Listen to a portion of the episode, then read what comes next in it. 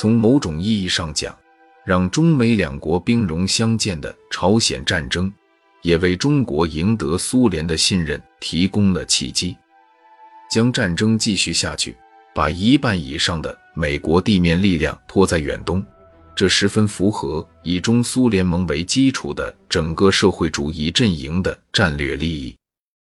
双方在三八线形成对峙后，中国政府以强硬的姿态拒绝了以印度为首的十三个亚非国家所提出的先停火后谈判的提案，并质问道：美军打过三八线的时候。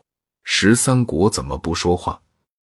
言下之意，志愿军是绝对不会在这个节骨眼上给美国兵以喘息之机的。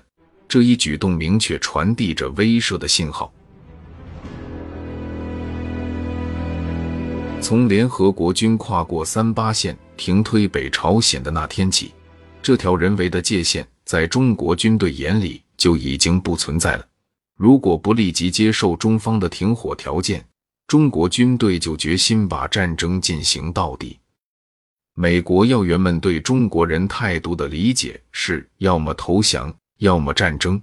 尽管深知联合国军朝不保夕的险恶处境，但这些宦海老手们再清楚不过，人们肯定会生吞活剥了那个提议从朝鲜撤军的人，并把他的名字永远钉在卖国的耻辱柱上。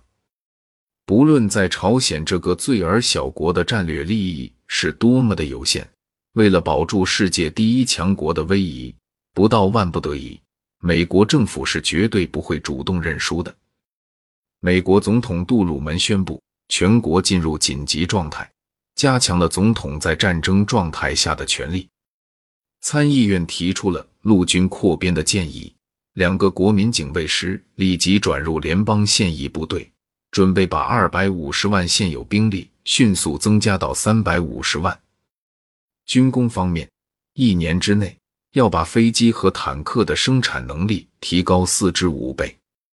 数十艘运输船开始昼夜不停地从日本和美国本土向朝鲜半岛输送军用物资，以弥补上一场战役的巨大损失。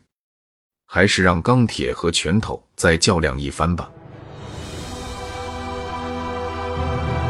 在毛泽东看来，这只说明一点：美国人的屁股被踢得还不够疼。